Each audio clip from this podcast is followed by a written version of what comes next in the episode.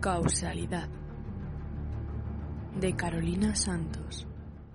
Capítulo 2. Hogar, dulce hogar. Llamé a la puerta y esperé, nerviosa. El edificio se mantenía tal y como lo recordaba. Las enredaderas trepando a lo largo de los tres pisos hasta el tejado, el pequeño roble que planté justo antes de irme. Mi madre abrió la puerta, mirándome con ternura. Me dio un abrazo asfixiante, de esos que solo las madres saben dar. Por fin en casa, mi amor. Me acarició la mejilla, y su gesto sonriente se torció al reconocer la cicatriz de mi barbilla. ¿Y eso? Pronto se arrepintió de la pregunta, temiendo lo que le iba a responder. Anda, sube a cambiarte, que comemos en un rato. Me hizo pasar, y tuve la sensación de que no había pasado el tiempo. Mi hermana pequeña estaba sentada en el sofá, con la tablet entre las piernas. Patri tenía doce años, y ya se pintaba la raya del ojo. No se movió del sofá cuando pasé delante de ella. Estaba muy inmersa en el juego. Me recordaba mucho a cómo era yo antes. Mi habitación estaba exactamente como la dejé. Las paredes de color rosa, con un escritorio lleno de productos de maquillaje y pinta uñas. En un lado del espejo había una foto de Mateo conmigo hace tres años. Yo llevaba mi pelo rubio largo, recogido en una coleta, y un pantalón corto con un top.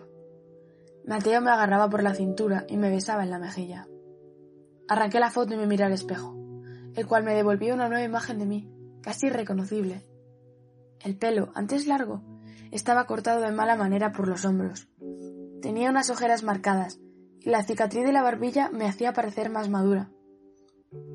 Me quité el uniforme grisáceo y abrí el armario. Estaba lleno de minifaldas y tops. Ya no me sentía bien llevando esa ropa, así que le cogí prestados unos vaqueros a mi hermano y una camiseta blanca larga.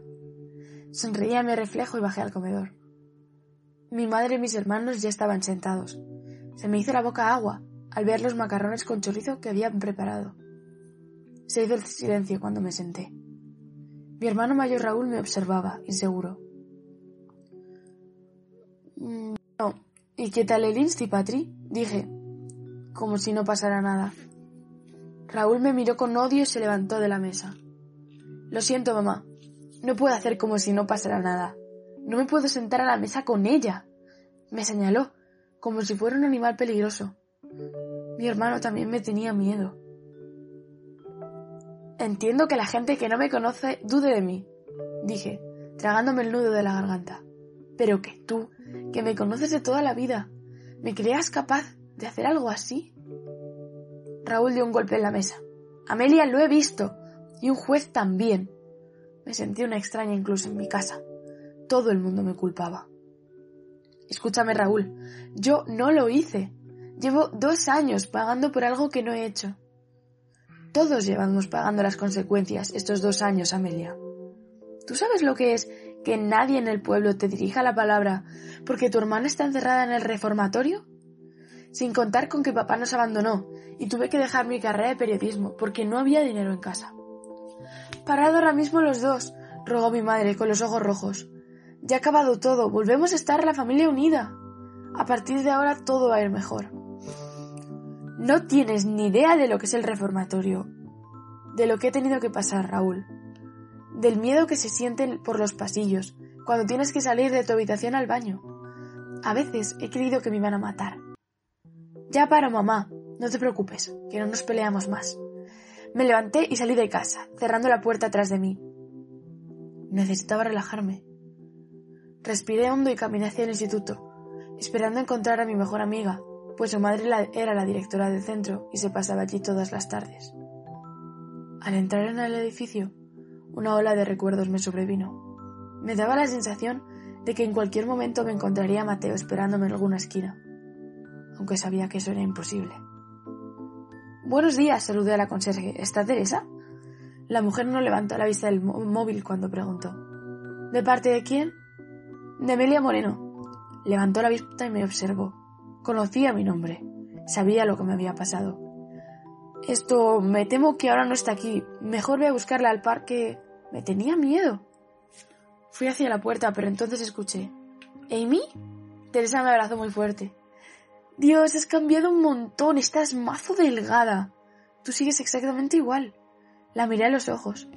No se apreciaba ningún matiz de duda o miedo. Nos fuimos a dar una vuelta por el pueblo. Ella me contó que tenía novio, un tal Luis, con el que llevaba saliendo casi tres meses. No sabes lo que te había echado de menos. El Insti era más aburrido sin ti, ¿sabes? Mi madre me ha prohibido hablar contigo, pero me da igual. Yo sé que tú no fuiste. Escuchar aquello me hizo sentirme tan bien. Después de tanto tiempo, por fin alguien me creía.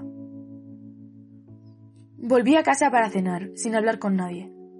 Mi madre dijo algo como estábamos preocupados, pero no le hice mucho caso.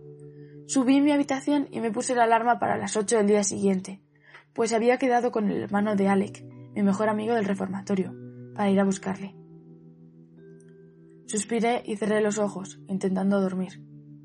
Aun estando en mi casa, sentía que estaba en el lugar equivocado, que ya no pertenecía a este pueblo. No, nunca volvería a ser la misma.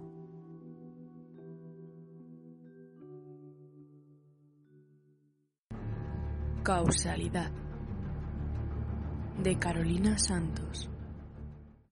La transcripción y todos los capítulos en radioactualidad.com.